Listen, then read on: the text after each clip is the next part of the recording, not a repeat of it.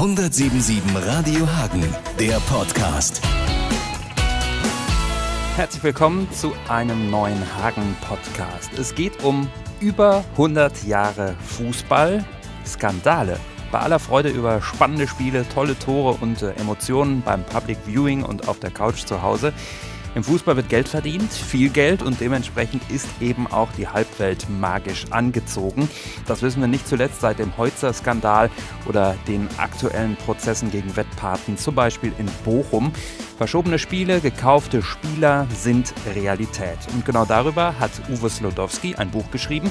Der langjährige Betreiber des Hagener Alpenrauschs ist mittlerweile verstärkt im Sauerland als Gastronom aktiv und eben unter die Buchautoren gegangen. Sein Buch Faulspiel, ein Roman, beruht auf wahren Begebenheiten und eigenen Erfahrungen. André Werner hat sich die Geschichte erzählen lassen.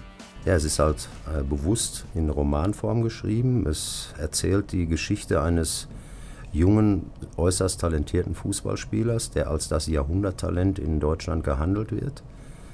Äh, der Junge bekommt recht früh einen Profivertrag und durch eine Fügung des Schicksals wird er auch äh, Stammspieler in seiner Mannschaft, in einem Bundesligaverein. Vor dem entscheidenden Spiel, das letzte Saisonspiel, es ist also so, als wenn da einer ein Drehbuch für geschrieben hätte. Äh, seine Mannschaft ist Tabellenführer, spielt gegen den Tabellenzweiten und müssen eigentlich nur unentschieden spielen um deutscher Meister zu werden. Seine Mannschaft, er bekommt dann am Vorabend mitgeteilt, dass er am anderen Tag nicht spielen wird. Und äh, seine Mannschaft verliert dann auch durch ein dubioses Tor das Spiel, wird nicht deutscher Meister. Naja, und nach dem Spiel, in seiner Enttäuschung, lernt er dann einen äh, Reporter kennen, der schon seit mehreren Jahrzehnten in Sachen Fußball und Wettspielmanipulation recherchiert und versucht, diese Dinge öffentlich zu machen.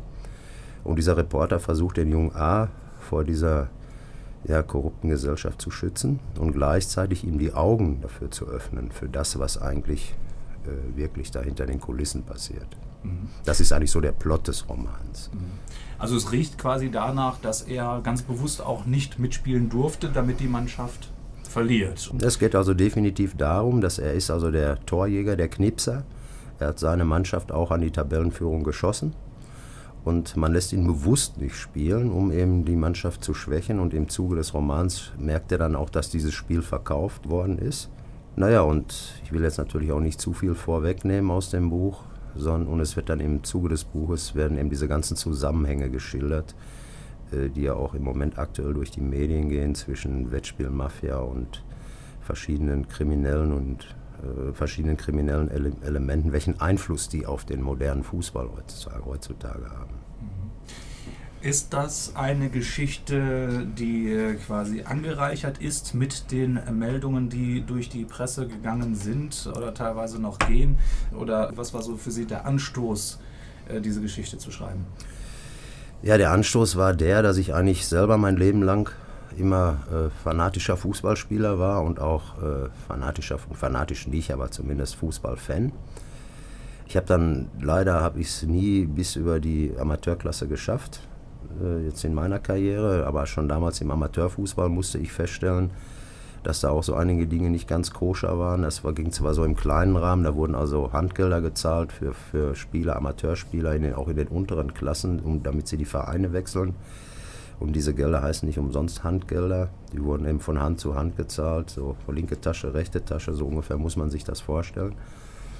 Und weiterhin, wenn es dann zum Ende der Saison hin um den Auf- oder Abstieg ging, da wurden dann auch schon mal Spiele verschaukelt. Die wurden dann für ein Fass Bier verkauft oder für eine Kiste Bier oder für ein paar Mark in die Mannschaftskasse. Und das hat mir damals schon nicht so besonders gefallen, ähm, weil ich auch viel zu viele gesehen habe, die sag mal, in einer intakten Mannschaft gespielt haben. Dann war eine gute Kameradschaft, das waren Freunde, also im Prinzip diesen alten Sepp Herberger Spruch, das waren wirklich elf Freunde. Und haben eben, waren viele Leute dabei, die dann für ein paar hundert Mark ihre Seele verkauft haben und irgendwo anders hingegangen sind. Also das, das gefiel mir schon nicht so gut. Und so der eigentliche Auslöser war, äh, nach diesem großen Skandal Anfang der 70er Jahre, sogenannte FC Meineid, damals mit Schalke 04 und Kickers Offenbach, da sind ja schon viele so nachdenklich geworden, haben gesagt, na, da könnte ja irgendwie wo was dran sein, dass das auch öfter passiert. Als dann so Anfang, Mitte der 90er Jahre dieser Riesenskandal in Frankreich war um Bernard Tapie, damals Präsident von Olympique Marseille und gleichzeitig, ich glaube, Eigentümer von Adidas, damals einer der Hauptsponsoren der Fußballvereine.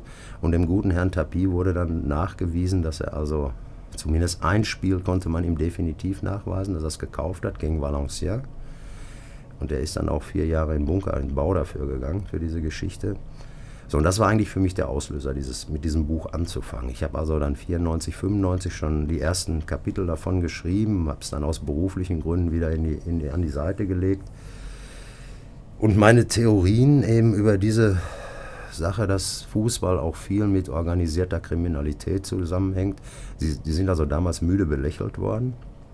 Und ich sage mal, spätestens seit dem Häuserskandal 2005, 2006 dem großen Fußballskandal in Italien aus dem Jahr 2006, ähm, wird der, dem, diesen, diesen Zusammenhängen schon ein bisschen mehr Glauben geschenkt, als es damals der Fall war. Und es wird ja eigentlich immer aktueller. Man sieht es heute, die aktuell laufenden Ermittlungen von der Staatsanwaltschaft Bochum und die laufenden Prozesse gegen Schapina und Kompanie, wie sie alle heißen, äh, zeigen ja auch ganz deutlich, dass da schon einiges mehr dran ist. Und wenn man das Ganze dann noch mehr hinterfragt und durchleuchtet, dann stellt man fest, dass eigentlich die gesamten europäischen Ligen bis in die höchsten Spielklassen hoch völlig durchzogen sind von dieser Geschichte.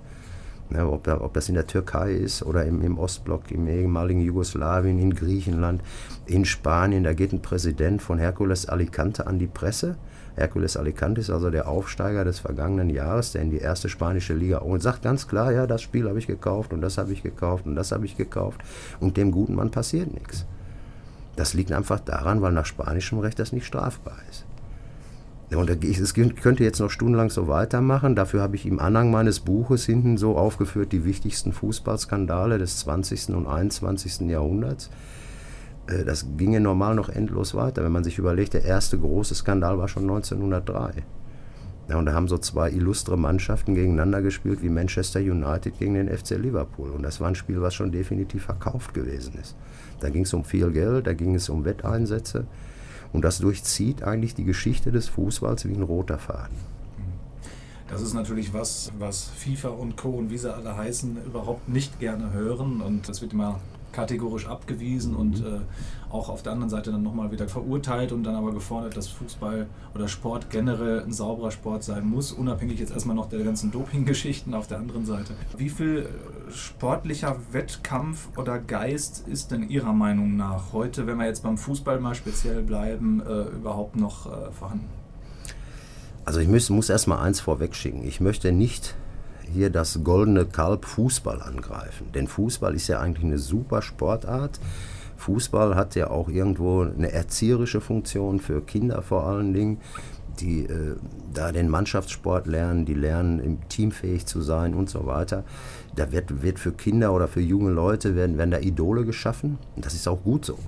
Ja, ich möchte eigentlich vielmehr so ein bisschen aufrufen an alle Leute, die was mit diesem Sport zu tun haben. Ob das jetzt Spieler sind, Funktionäre oder äh, äh, Sponsoren, Zuschauer, wer auch immer, ein bisschen wach, wachsamer zu sein.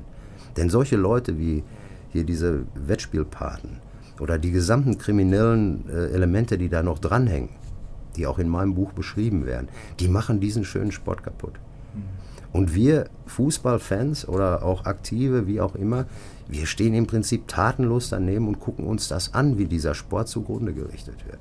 Und dagegen müssen wir was tun. Und ich will auch jetzt damit gar nicht sagen, dass der Fußball an sich völlig äh, korrupt ist. Aber es bietet natürlich eine Plattform für so kriminelle Leute, denn überall da, das zeigt eigentlich auch die Zeitgeschichte, äh, wo es Massenphänomene gibt, und Fußball ist unbestritten ein Massenphänomen, der, der die Massen förmlich elektrisiert und wo viel Geld verdient wird, das zieht solche Leute förmlich an. Das, was Sie kritisieren oder das, was das ausschlaggebende Element ist, sind die Sportwetten. Das heißt, dass es Menschen gibt, die halt viel Geld auf den Tisch legen und sagen, meine Mannschaft gewinnt oder sagen halt, die andere Mannschaft gewinnt. Mhm. Würde denn Ihrer Meinung nach das Problem behoben werden, wenn es Sportwetten nicht mehr geben würde? Nein, sehe ich nicht so. Äh, es geht ja, diese Sportwetten sind meiner Meinung nach nur die Spitze des Eisbergs. Ja, das sind ein paar, ja, Kleinkriminelle will ich nicht unbedingt sagen, das sind sicherlich kriminelle Leute, die da eben den Boden gefunden haben, um viel Geld zu verdienen. Indem sie sich eben die Schwächen der Menschen zunutze machen. Jeder Mensch hat irgendwelche Schwächen, auch Fußballspieler. oder erst recht vielleicht Fußballspieler, weil sie auch immer so in der Öffentlichkeit stehen. Und die machen sich halt diese Schwächen dieser Leute zunutze und versuchen die dann eben zu manipulieren und in die eine oder andere Richtung zu bewegen. Ich denke mal, das ist, ist auch nur eine Randerscheinung. Ich denke, das, das Ganze ist viel globaler. Wenn man sich verschiedene Phänomene äh, ansieht, wie zum Beispiel die Vergabe von Weltmeisterschaften oder von Europameisterschaften oder was auch immer, wenn man sich überlegt, dass in, in, in Indonesien beispielsweise, ja, da müssen die Spieler vor der Beginn der Saison, da müssen die einen Lügendetektortest machen, damit die überhaupt spielen dürfen. Dass, äh, dass es Reporter gibt, die in, in Asien beispielsweise sagen, dass die komplette Chine, chinesische erste Liga völlig korrupt ist. Dass das bis nach Europa geht, bis nach Deutschland und da geht es nicht nur um Wettspiel. Das ist eine Plattform, das ist eigentlich so dieser alte Brot- und Spiele-Gedanke der alten Römer. Ja, die haben damals ein Phänomen entwickelt, immer wenn das Volk unzufrieden war, dann hat man sie in Circus Maximus geholt, hat Löwen auf ein paar andere Leute gehetzt, Brot und Wein verteilt und alle haben Ave Caesar gebrüllt. Und das ist heute ein ähnliches Phänomen, nur völlig mutiert. Ja, das ist eine Plattform für alles Mögliche, für Politiker, für Wirtschaftsunternehmen, für, für kriminelle Organisationen, bis hin zur Wettspielmafia. Und ich beschränke das gar nicht auf die Wettspielmafia, sondern das ist ein Phänomen, was eigentlich global ist. Und das müssen wir erkennen, dass das so ist und dass wir auch anfällig dafür sind. Und dagegen müssen wir was tun. Mhm. Und das ist eigentlich auch ähm, genau das Ziel, was Sie mit Ihrem Buch Ganz genau. verfolgen. Also das finale Ziel ist natürlich, eine spannende Geschichte zu erzählen, die den Leser möglicherweise auch fesselt. Aber in erster Linie geht es mir darum, die Leute zu sensibilisieren dafür, zu sagen, hör mal, wir, wir, wir gucken uns das hier jetzt nicht mehr länger an, was die mit unserem schönen Sport machen. Die verarschen uns hier nach Strich und Faden. Ja, Sie müssen mal überlegen, das geht ja wirklich so weit. Das ist ja für, für manche Menschen ist das ja ein völliger Lebensinhalt Fußball. Das ist eine Passion. Die schlafen in, was weiß ich, in, in, in schwarz-gelber oder blau-weißer oder in roter Bettwäsche. Die richten ihr ganzes Leben an dem Fußball aus. Und wenn die äh, in den Stadien verarscht werden und vorgeführt werden, dann kann das doch alles nicht mehr richtig sein. Sie haben es ja als Roman geschrieben. Mhm. Wie viel Wahrheit steckt denn in Ihrem Roman? Also ich würde mal sagen, so ungefähr 40 Prozent ist authentisch. Es äh, gibt authentische Begebenheiten, die da beschrieben werden. Es gibt Protagonisten in dem Roman, die es möglicherweise tatsächlich gibt oder gegeben hat, die einen anderen Namen bekommen haben oder eben in einer anderen Handlung spielen, aber äh, das werden schon die richtigen Leute wissen, wer damit angesprochen ist. Darum, darum bin ich mir absolut sicher. Sie selber haben sich ein Pseudonym gegeben, mhm. A. Noah. Warum haben Sie sich dieses Pseudonym gegeben? Ja, in erster Linie ging es anfangs, als dieser Gedanke äh, um das Pseudonym aufkam, äh, ging es natürlich erstmal darum, mich persönlich zu schützen, weil äh, ja, es ist ein brisantes Thema. Man, stöchert, man stochert da möglicherweise in einem Hornissennest. Und diese Leute, die mit diesen kriminellen und korrupten Machenschaften zu tun haben, mit denen ist eigentlich auch nicht gut Kirschen essen. Also das war so der erste Gedanke, der dahinter stand. Nur mittlerweile heute, das, ich sag mal, das Pseudonym ist vor zwei, drei Jahren entstanden. Heute sehe ich das alles ein bisschen differenzierter. Denn ich äh, würde auch nicht einsehen, warum ich mich da irgendwie verstecken sollte. Ich habe nichts zu verbergen, ganz im Gegenteil. Ich will Dinge öffentlich machen. Und wenn sich dadurch einer auf den Schlips getreten fühlt, dann kann ich ihm auch nicht helfen. Jeder zieht sich grundsätzlich den Schuh an, der ihm passt.